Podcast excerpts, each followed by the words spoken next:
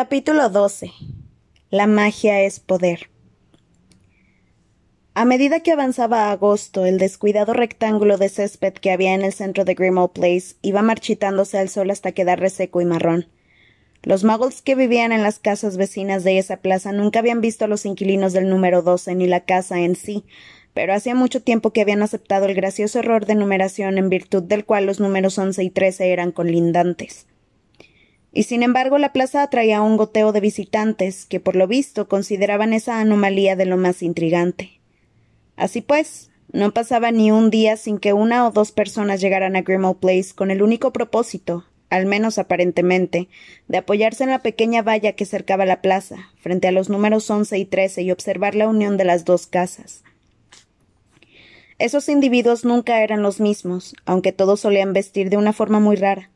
La mayoría de los londinenses que pasaban por allí, acostumbrados a ver personajes excéntricos, no se fijaban mucho en ellos, aunque de vez en cuando algún viandante volvía la cabeza y se preguntaba cómo se le ocurría a alguien salir a la calle con una capa tan larga visto el calor que hacía.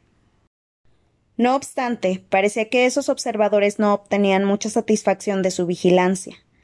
A veces alguno echaba a correr hacia los edificios como si por fin hubiera visto algo interesante, pero siempre regresaba decepcionado. El primero de septiembre merodeaba más gente que nunca por la plaza. Ese día, ataviados con largas capas, había media docena de individuos en actitud alerta escudriñando con esmero los números once y trece, por lo que esperaban ver seguía, pero lo que esperaban ver seguía ocultándose. Al anochecer cayó un inesperado y frío aguacero por primera vez en varias semanas, y entonces se produjo uno de aquellos inexplicables momentos en que los mirones parecían haber visto algo fascinante. El hombre de la cara deforme señaló los edificios, y el que estaba más cerca de él, un tipo pálido y gordinflón, hizo ademán de correr hacia allí, pero un instante más tarde ambos volvían a estar inmóviles con aspecto frustrado. Entretanto, Harry entraba en el vestíbulo del número doce. Había estado a punto de perder el equilibrio al aparecerse en el escalón de la puerta de la calle, y temió que los mortífagos le hubieran visto un codo que se le había salido un instante de la capa invisible. Cerró la puerta con cuidado y se quitó la capa, se la colgó del brazo y cruzó el tétrico vestíbulo hacia la puerta que conducía al sótano. En la mano llevaba un ejemplar robado del profeta. Lo recibió el habitual susurro, Severus Snape. Acto seguido lo envolvió la ráfaga de aire frío y la lengua se le enrolló. Yo no te maté, dijo Harry en cuanto la lengua se le hubo desenrollado y contuvo la respiración mientras explotaba la figura de polvo. Se dispuso a bajar la escalera que conducía a la cocina, y cuando la señora Black ya no podía oírlos y se hubo librado de la nube de polvo, gritó Tengo noticias, y no les gustarán. La cocina estaba casi irreconocible, pues todo relucía de limpio. Habían sacado brillo a los cacharros de cobre que destellaban como si fueran nuevos.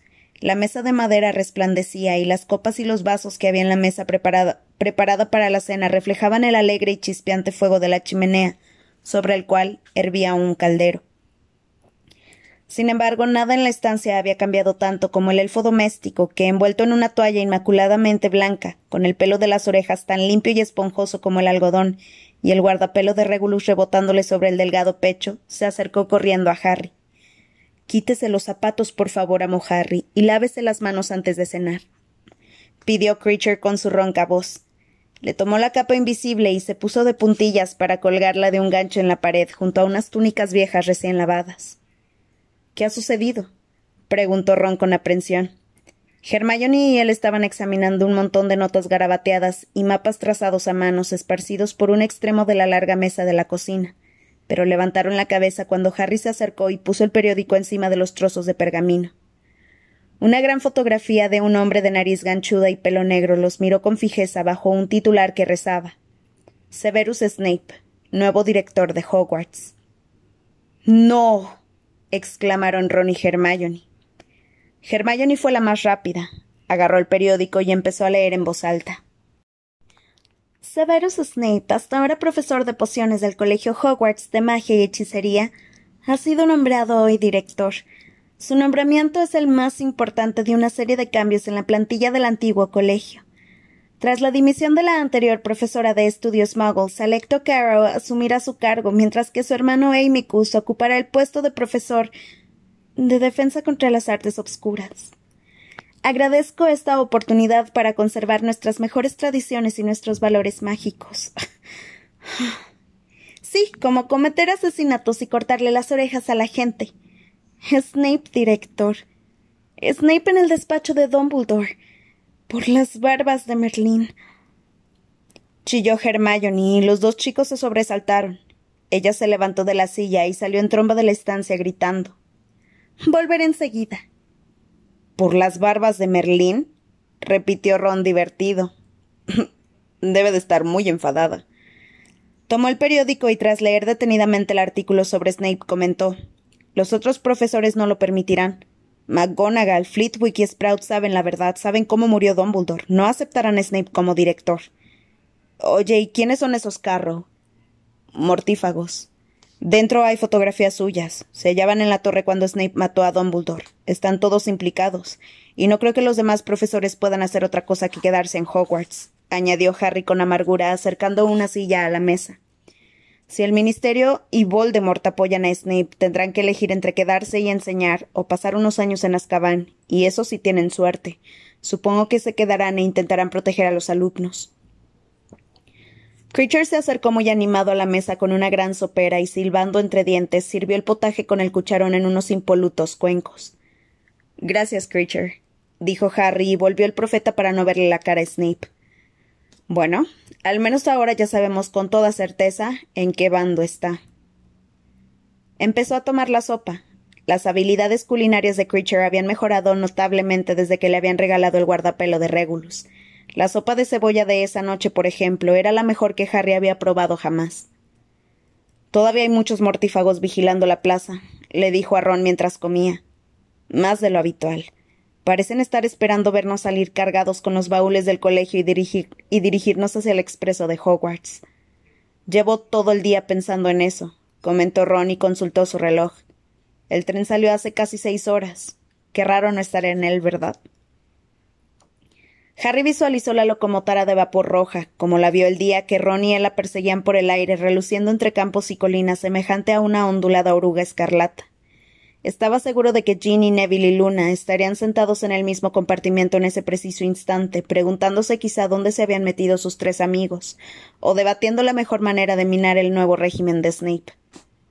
Casi me han visto cuando llegué, explicó Harry. No caí bien en el escalón y se me resbaló un poco la capa. A mí siempre me pasa eso. Es difícil. Ah, mira, ya está aquí, exclamó Ron cuando Hermione reapareció en la cocina. ¿Se puede saber en nombre de los calzones bombachos de Merlín qué te ha pasado? Me acordé de esto, dijo ella con la respiración agitada. Traía un gran lienzo enmarcado que apoyó en el suelo. Tomó su bolsito bordado con cuentas del aparador de la cocina y lo abrió, y aunque era imposible que el cuadro cupiera, se dispuso a meterlo dentro.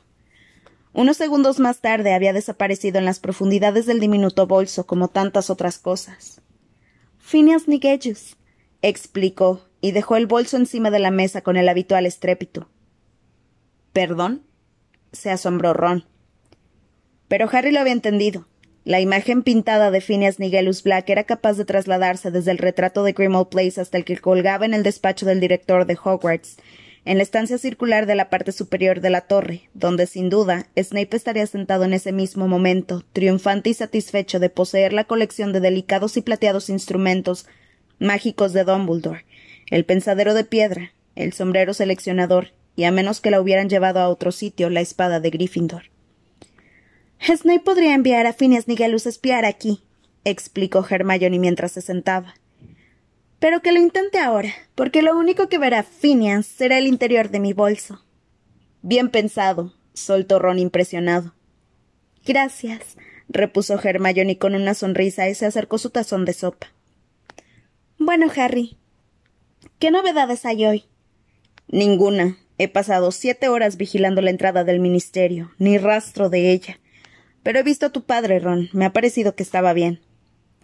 Ron asintió agradeciendo esa noticia. Habían acordado que era demasiado peligroso intentar comunicarse con el señor Weasley cuando éste entrara o saliera del ministerio, porque siempre iba rodeado por otros empleados.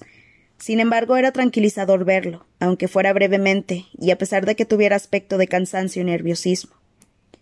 Mi padre siempre nos decía que la mayoría de los empleados del ministerio utilizan la Red Flu para ir al trabajo, comentó Ron. Por eso no hemos visto a Umbridge. Seguro que nunca va a pie. Se cree demasiado importante.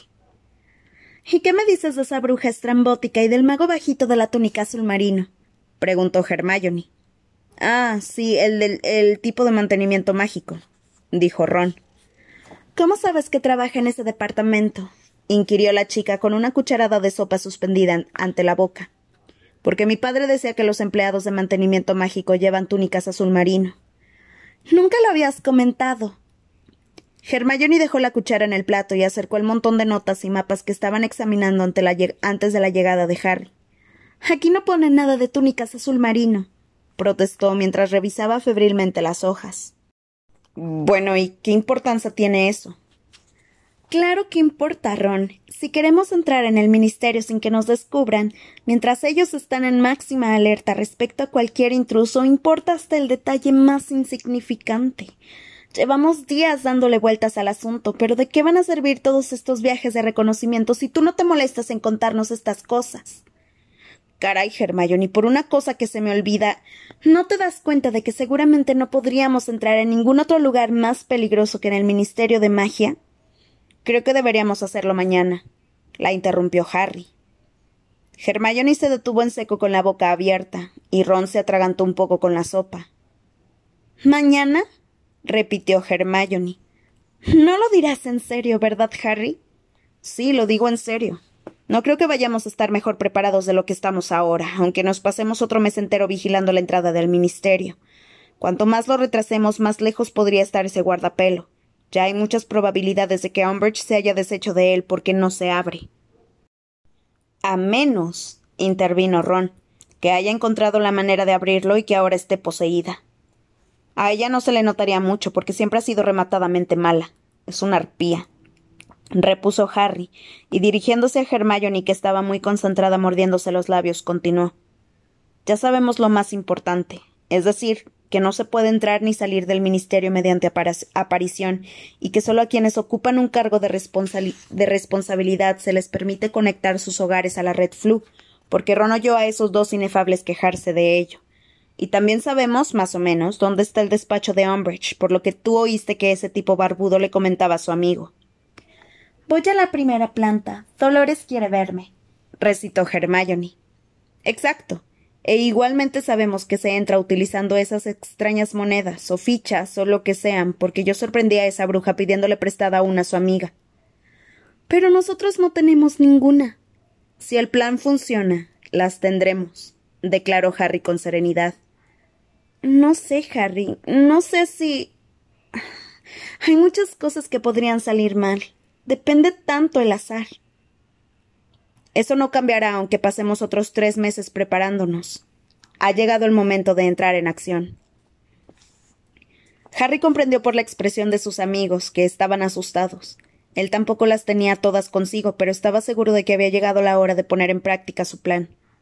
Habían pasado las cuatro semanas anteriores turnándose para ponerse la capa invisible y espiar la entrada principal del ministerio, que Ron, gracias a su padre, conocía desde su infancia. Del mismo modo habían seguido a varios empleados del ministerio, escuchado sus conversaciones y descubierto, mediante una atenta observación, quienes solían aparecer solos a la misma hora todos los días. De vez en cuando escamoteaban un ejemplar de El Profeta de algún maletín, y poco a poco trazaron los mapas y tomaron las notas que ahora se amontonaban delante de Hermione. Está bien, dijo Ron con cautela. Supongamos que lo hacemos mañana. Creo que deberíamos ir Harry y yo. No vuelvas a empezar, le espetó Hermione suspirando. Creía que eso ya había quedado claro.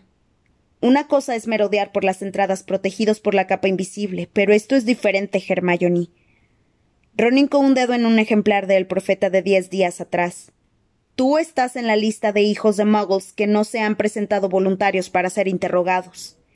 Y tú se supone que estás muriendo de Spartacourt en la madriguera. Si hay alguien que no debería ir, ese es Harry, por cuya cabeza están dispuestos a pagar diez mil galeones. Está bien, yo me quedo aquí. Ya me avisarán si consiguen derrotar a Voldemort. Mientras Ron y Hermione reían, Harry sintió una fuerte punzada en la cicatriz. Se llevó una mano a la frente, pero al ver que Hermione lo miraba con desconfianza, intentó disimular el movimiento apartándose un mechón de cabello. Bueno, si vamos los tres, tendremos que desaparecernos por separado, decía Ron. Ya no cabemos todos debajo de la capa invisible. A Harry cada vez le dolía más la cicatriz. Se levantó, y Creature fue rápidamente hacia él. El amo no se ha terminado la sopa, ¿Prefiere el sabroso estofado o la tarta de melaza que el amo tanto le gusta? No, Creature, gracias. Vuelvo enseguida. Voy al baño. Harry, consciente de que Hermione no le quitaba ojos, subió a toda prisa la escalera que llevaba al vestíbulo y de ahí al primer piso. Cuando por fin logró encerrarse en el cuarto de baño, gimiendo de dolor, se desplomó sobre el, el lavamanos negro, de grifos en forma de serpiente con la boca abierta, y cerró los ojos. Avanzaba como deslizándose por una calle en penumbra, donde los altos tejados de los edificios que la flanqueaban eran de madera a dos aguas, parecían casitas de chocolate. Se acercó a una de ellas, y entonces su blanca mano de largos dedos resaltó contra la obscura puerta. Llamó. Sentía una emoción cada vez mayor. Se abrió la puerta y apareció una mujer risueña, pero al ver la cara de Harry se puso seria y su expresión jovial se trocó en una mueca de terror. ¿Está Gregorovich? preguntó una voz fría y aguda. La mujer negó con la cabeza e intentó cerrar la puerta. Una blanca mano se interpuso impidiéndole cerrarla. Quiero ver a Gregorovich. Él no vivir aquí, no vivir aquí, yo no conocer, gritó ella sacudiendo la cabeza. La mujer desistió de cerrar la puerta y retrocedió por el obscuro vestíbulo. Harry la siguió siempre deslizándose, y su mano de largos dedos sacó la varita mágica. ¿Dónde está? El irse. Yo no saber. Yo no saber. Harry levantó la varita y la mujer chilló. Dos niños pequeños llegaron corriendo al vestíbulo y ella intentó protegerlos con los brazos. Hubo un destello de luz verde. Harry. Harry. El muchacho abrió los ojos y comprobó que había caído al suelo. Hermione golpeaba la puerta. Abre la puerta, Harry. He gritado en sueños, pensó. Se levantó y descorrió el pestillo de la puerta. Hermione entró tropezando, recuperó el equilibrio y miró alrededor con desconfianza. Ron apareció agitado detrás de ella y apuntó con la varita a los rincones del frío cuarto de baño. ¿Qué estabas haciendo? preguntó Hermione con severidad. ¿Tú qué crees? replicó Harry con un tono bravucón nada convincente. Estabas chillando como un condenado, le espetó Ron. Oh, es eso. Debo de haberme quedado dormido o. ¿Nos estás tomando por tontos, Harry? terció Hermione. Sabemos que en la cocina te dolía la cicatriz y estás blanco como la cera. El chico se sentó en el borde de la bañera. Está bien. Tienes razón. Cedió. Acabo de ver cómo Voldemort mataba a una mujer. A estas alturas ya debe de haber acabado con toda la familia. Y no tenía ningún motivo para hacerlo. Ha sido como lo de Cedric. Ellos estaban allí y no debes permitir que esto vuelva a pasar, Harry, le recriminó Hermione con vehemencia. Dumbledore quería que utilizaras la oclumancia porque creía que esa conexión era peligrosa. Voldemort puede utilizarla, Harry. ¿De qué te sirve ver cómo él tortura y mata? ¿En qué puede ayudarte? Así sé lo que hace, se defendió. Entonces ni siquiera tratarás de cerrarle el paso a tu mente. No puedo, Hermione. Ya sabes que la oclumancia se me da muy mal. Nunca llegué a entrenarme de cómo funciona. Porque nunca lo intentaste de verdad, replicó ella acalorada. No lo entiendo, Harry. ¿Acaso te gusta tener esta conexión o relación o como quieras llamarla? Vaciló al ver la mirada que Harry le dirigió al levantarse. ¿Gustarme? dices? musitó el chico. ¿A ti te gustaría? Yo no. Lo siento, no quería. La odio. Detesto que él pueda meterse dentro de mí. Detesto tener que verlo cuando más sanguinario se muestra. Pero voy a utilizarla. Sin embargo, Dumbledore, olvídate de Dumbledore. Esto es asunto mío y de nadie más. Quiero saber por qué busca a Gregorovich. ¿A quién? Es un fabricante de varitas mágicas. Es extranjero, explicó Harry. Confeccionó la varita de Crom y éste asegura que es muy bueno. Pero según tú, intervino Ron. Voldemort tiene a Olivander encerrado en alguna parte. Si ya tiene a un fabricante de varitas, ¿para qué necesita otro? Quizá piensa como Crumb y considera que Gregorovich es mejor, o quizá cree que Gregorovich podrá explicarle lo que hizo mi varita cuando él me perseguía porque Olivander no supo aclarárselo. Harry echó un vistazo al resquebrajado y sucio espejo, y vio a Ron y Hermione intercambiando miradas de escepticismo a sus espaldas. Harry, no paras de hablar de cómo actuó tu varita, dijo la chica. Pero lo hiciste tú. ¿Por qué te empeñas en no asumir tu propio poder? Porque estoy seguro, y Voldemort también lo está, de que no fui yo, Hermione. Él y yo sabemos qué ocurrió en realidad. Se miraron fijamente a los ojos. Harry sabía que no la había convencido y que ahora ella estaba ordenando sus argumentos para rebatirle la teoría de la actuación de la varita y el hecho de que siguiera metiéndose en la mente de Voldemort. Por ello sintió alivio cuando Ron intervino. Déjalo, Hermione, que haga lo que quiera. Además, si tenemos que ir mañana al ministerio, ¿no crees que deberíamos repasar el plan? Hermione se, dio a regañadientes, pero Harry sabía que volvería a la carga en cuanto se le presentara una oportunidad. Regresaron a la cocina del sótano, donde Creature le sirvió estofado y tarta de melaza. Esa noche no se acostaron hasta muy tarde, tras pasar horas repasando una y otra vez su plan, hasta que lograron recitárselo a la perfección unos a otros. Harry, que desde hace unos días dormía en la habitación de Sirius, se tumbó en la cama y con la varita mágica iluminó la vieja fotografía en la que aparecían su padre, Sirius, Lupin y Pettigrew. Dedicó unos minutos más a memorizar el plan.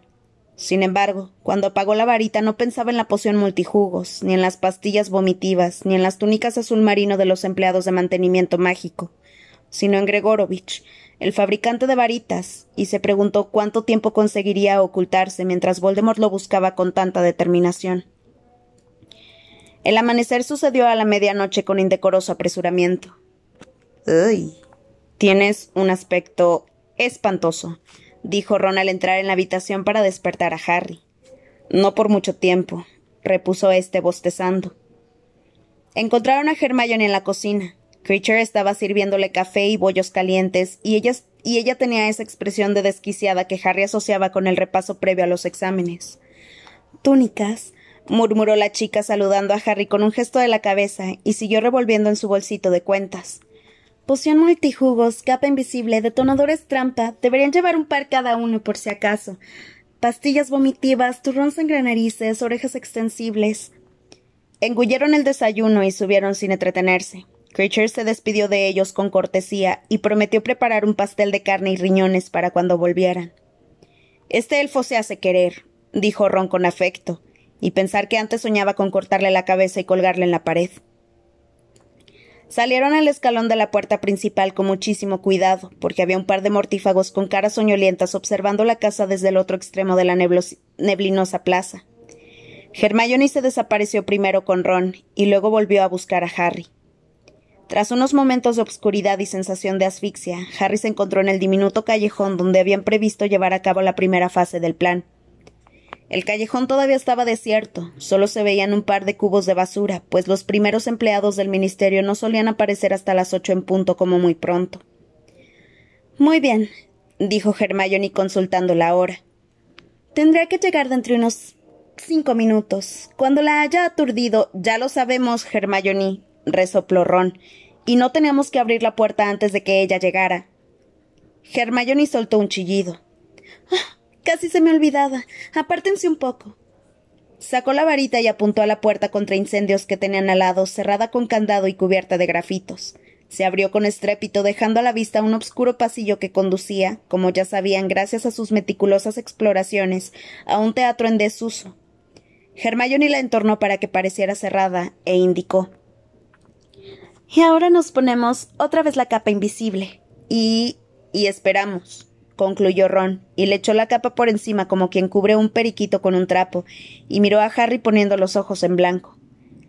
Un par de minutos después se oyó un débil paf, y una bruja menuda del ministerio, de cabello canoso y suelto, se apareció a escasos metros de ellos y parpadeó, deslumbrada, porque el sol acababa de salir por detrás de una nube.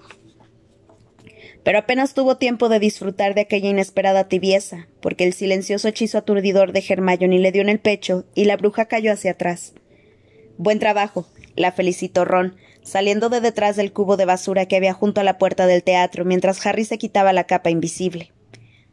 Juntos trasladaron a la bruja al oscuro pasillo que conducía a la parte trasera del escenario. Hermione le arrancó varios pelos y los metió en un frasco de fangosa poción multijugos que sacó del bolsito de cuentas. Entretanto, Ron rebuscaba en el bolso de la bruja.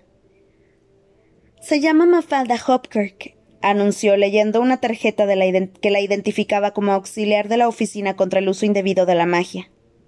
Bueno, será mejor que tú tomes esto, Hermione. Y aquí están las fichas. Le dio unas moneditas doradas, todas con las iniciales MDM grabadas que, que había en el bolso de la bruja. Hermione se bebió la poción multijugos, que había adoptado el bonito color de los heliotropos, y pasado unos segundos se convirtió en el doble de Mafalda Hopkirk. Le quitó las gafas a la verdadera y se las puso, y entonces Harry consultó su reloj. Vamos retrasados. El empleado de mantenimiento mágico llegará en cualquier momento. Se apresuraron a cerrar la puerta tras la que habían dejado a la, mafalda auténtica. Harry y Ron se taparon con la capa invisible, pero Hermione permaneció a la vista, esperando. Segundos después se oyó otro paf, y un mago bajito y con cara de hurón se apareció entre ellos. Hola, Mafalda. Oh, hola, lo saludó Hermione con voz temblorosa. ¿Qué tal? No muy bien, la verdad, respondió el mago que parecía muy abatido. Hermione y el mago se encaminaron hacia la calle principal. Harry y Ron los siguieron. ¿Qué te pasa? ¿No te encuentras bien? preguntó Hermione ya más calmada mientras el mago intentaba exponerle sus problemas. Era esencial que no llegara a la calle. Toma, un caramelo. ¿Cómo? Ah, no, no, gracias.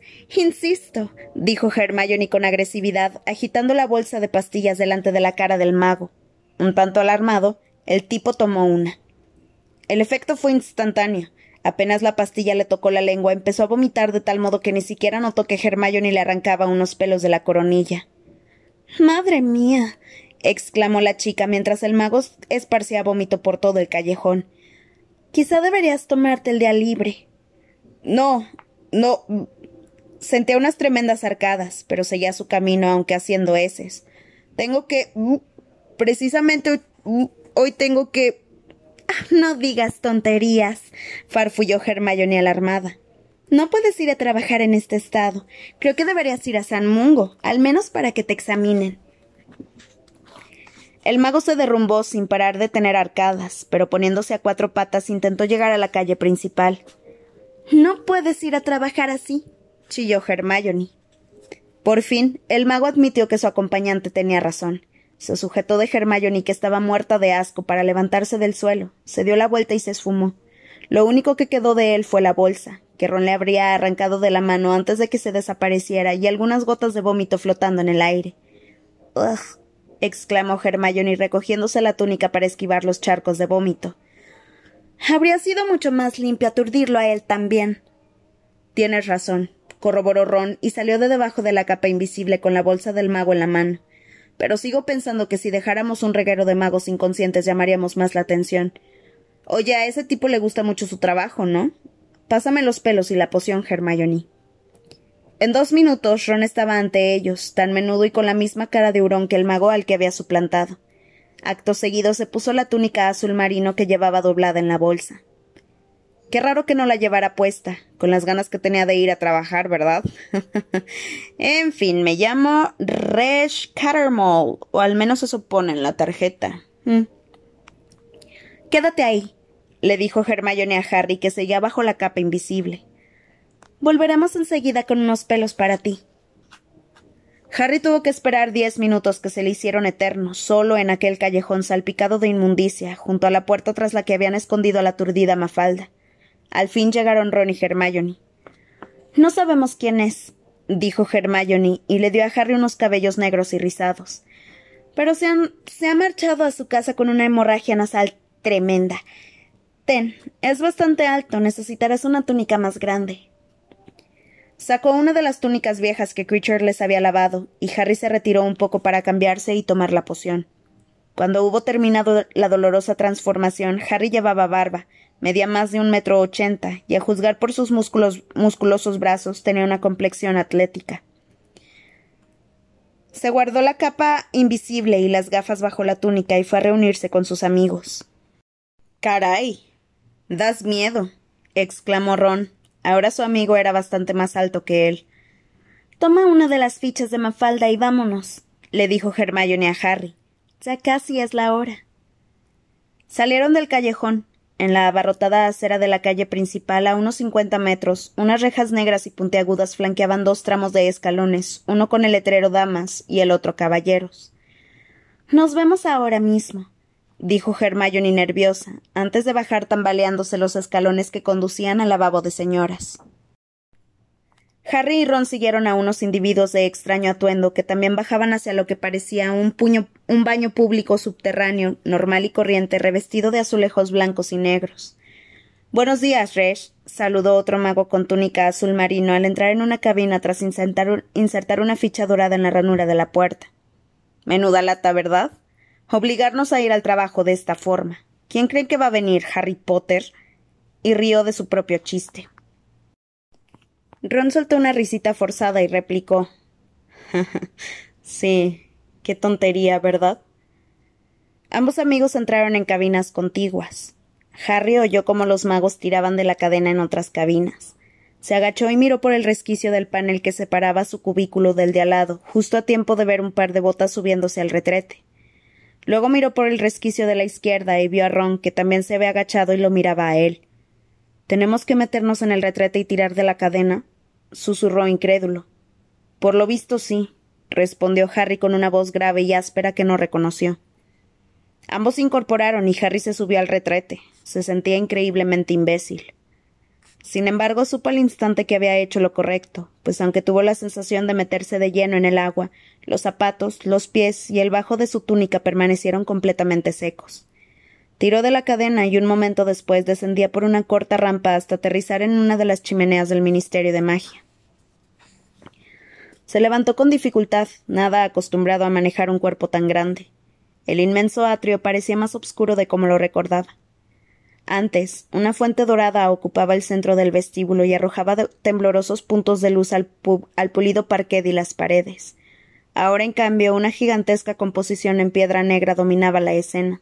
Se trataba de una enorme y sobrecogedora escultura de, de una bruja y un mago, que sentados en sendos tonos labrados y ornamentados, observaban a los empleados del ministerio que salían por las chimeneas. En el pedestal se leían unas palabras grabadas con letras de un palmo de alto. La magia es poder. Harry recibió un repentino golpe en la parte posterior de las piernas. Otro mago acababa de caer por la chimenea detrás de él. Apártate, hombre. ¿No ves? Ah, lo siento, Roncorn.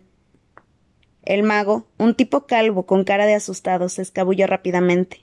Al parecer, el hombre al que Harry suplantaba, el tal Roncorn, era un personaje que imponía. Psst. se una voz. Harry volvió la cabeza y vio a una bruja bajita y menuda y al mago con cara de hurón de mantenimiento mágico haciéndole señas desde el otro lado de la estatua. Enseguida fue a reunirse con ellos. ¿Has llegado bien? le preguntó Hermione. No, todavía está atrapado en el cagadero, se mofó Ron. Muy gracioso, muy gracioso, ¿eh? Es horrible, ¿verdad? le dijo a Harry que estaba contemplando la estatua. ¿Has visto dónde están sentados?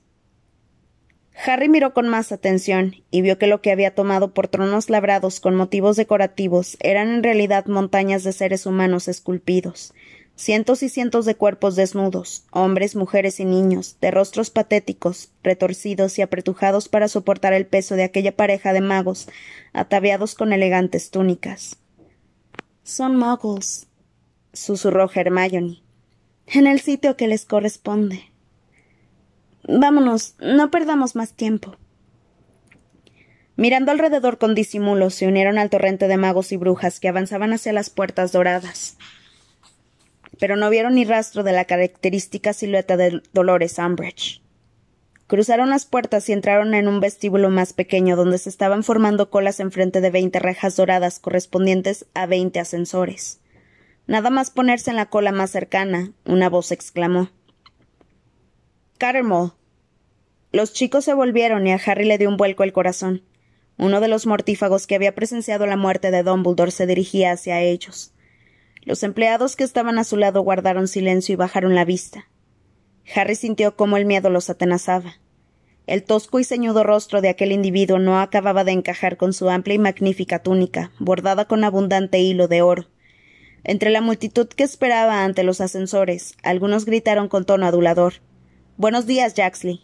Pero Jaxley los pasó por alto. Pedí que alguien de mantenimiento mágico fuera a ver qué ocurre en mi despacho, Cattermole, pero sigue lloviendo. Ron miró alrededor como si esperara que alguien interviniera, pero nadie dijo nada. ¿Lloviendo? ¿En su despacho? Vaya, qué contrariedad, ¿verdad? Ron soltó una risita nerviosa, y Jaxley enarcó las cejas. ¿Lo encuentras gracioso, Cattermole? Un par de brujas se apartaron de la cola y se marcharon a toda prisa. No, contestó Ron. Por supuesto que no. Por cierto, ¿sabes a dónde voy? Abajo, a interrogar a tu esposa, Cattermole. De hecho, me sorprende que no estés allí acompañándola y confortándola mientras espera. Supongo que te has desentendido de ella, ¿verdad? Bueno, es lo más sensato. La próxima vez asegúrate de casarte con una sangre limpia. Hermione soltó un gritito de horror y Jaxley la miró. La chica tosió un poco y se dio la vuelta. Yo. yo. yo. tartamudeó Ron. Si a mi esposa la acusaran de ser una sangre sucia, aunque yo jamás me casaría con una mujer que pudiera ser tomada por semejante escoria, y el jefe del Departamento de Seguridad Mágica necesitara que le arreglaran algo, daría prioridad a ese trabajo, Cattermole. ¿Lo captas? Sí, claro, claro, murmuró Ron. Pues entonces, ocúpate de mi despacho, Cattermole, y si dentro de una hora no está completamente seco, el estatus de sangre de tu esposa estará aún más en entredicho de lo que ya está. La reja dorada que tenían delante se abrió con un traqueteo. Jaxley saludó con una inclinación de la cabeza y una sonrisa a Harry, convencido de que éste aprobaría cómo había tratado a Cattermole, y se dirigió a otro ascensor. Los tres amigos entraron en el suyo, pero no lo siguió nadie. Era como si tuvieran una enfermedad contagiosa. La reja se cerró con estrépito y el ascensor comenzó su ascensión. ¿Qué hago? preguntó Ron a sus amigos. Parecía muy acongojado. Si no voy, mi esposa, es decir, la esposa de Cattermole, te acompañaremos. Tenemos que seguir juntos, musitó Harry, pero Ron movió la cabeza enérgicamente. Eso es una locura. No tenemos mucho tiempo. Vayan ustedes en busca de Umbridge y yo iré a arreglar el despacho de Jaxley. ¿Pero qué hago para que deje de llover? Prueba con finita incantatem, sugirió Hermione. Si es un maleficio o una maldición, eso detendrá la lluvia. Si no, es que ha pasado algo con un encantamiento atmosférico y eso es más difícil de arreglar. Como medida provisional, haz un encantamiento impermeabilizante para proteger sus cosas. Repítelo todo más despacio, pidió Ron mientras buscaba ansiosamente una pluma en sus bolsillos, pero en ese momento el ascensor se detuvo con una sacudida. Una incorpórea voz de mujer anunció Cuarta planta. Departamento de Regulación y Control de las Criaturas Mágicas, que incluye las divisiones de bestias, seres y espíritus, la Oficina de Coordinación de los Duendes y la Agencia Consultiva de Plagas. La reja volvió a abrirse para dejar entrar a un par de magos y algunos aviones de papel violeta que revolotearon alrededor del foco del techo. Buenos días, Albert, dijo un hombre de poblado bigote sonriéndole a Harry. Cuando el ascensor dio un chirrido y siguió ascendiendo, el mago echó un vistazo a Ron y a Hermione. La chica, angustiada, estaba susurrándole instrucciones a Ron. El mago se inclinó hacia Harry esbozando una sonrisa socarrona y musitó. Dear Creswell, ¿eh? de coordinación de los duendes. Bien hecho, Albert. Estoy seguro de que ahora conseguiré su puesto. Le guiñó un ojo. Harry le devolvió la sonrisa con la esperanza de que bastara con eso. El ascensor se detuvo y las puertas volvieron a abrirse. Segunda planta. Departamento de Seguridad Mágica, que incluye la Oficina contra el Uso Indebido de la Magia, el Cuartel General de Aurores y los servicios administrativos del Wisengamot, dijo la voz de mujer. Harry vio que Hermione le daba un empujoncito a Ron y que éste salía del ascensor dando traspiés, seguido de los otros magos, dejando solos a sus amigos. En cuanto la reja dorada se hubo cerrado, Hermione dijo con agitación Mira, Harry, será mejor que vaya con él, porque me parece que no sabe lo que hace. Y si lo descubren, todo nuestro plan. Primera planta, ministro de magia y personal adjunto. La reja dorada volvió a abrirse, y Hermione sofocó un grito. Ante ellos había cuatro personas, dos de ellas enfrascadas en una conversación. Un mago de pelo largo con una elegante túnica negra y dorada, y una bruja rechoncha, de cara de sapo, que lucía un lazo de terciopelo en la corta melena, y apoyada contra el pecho un montón de hojas de pergamino prendidas con un sujetapapeles.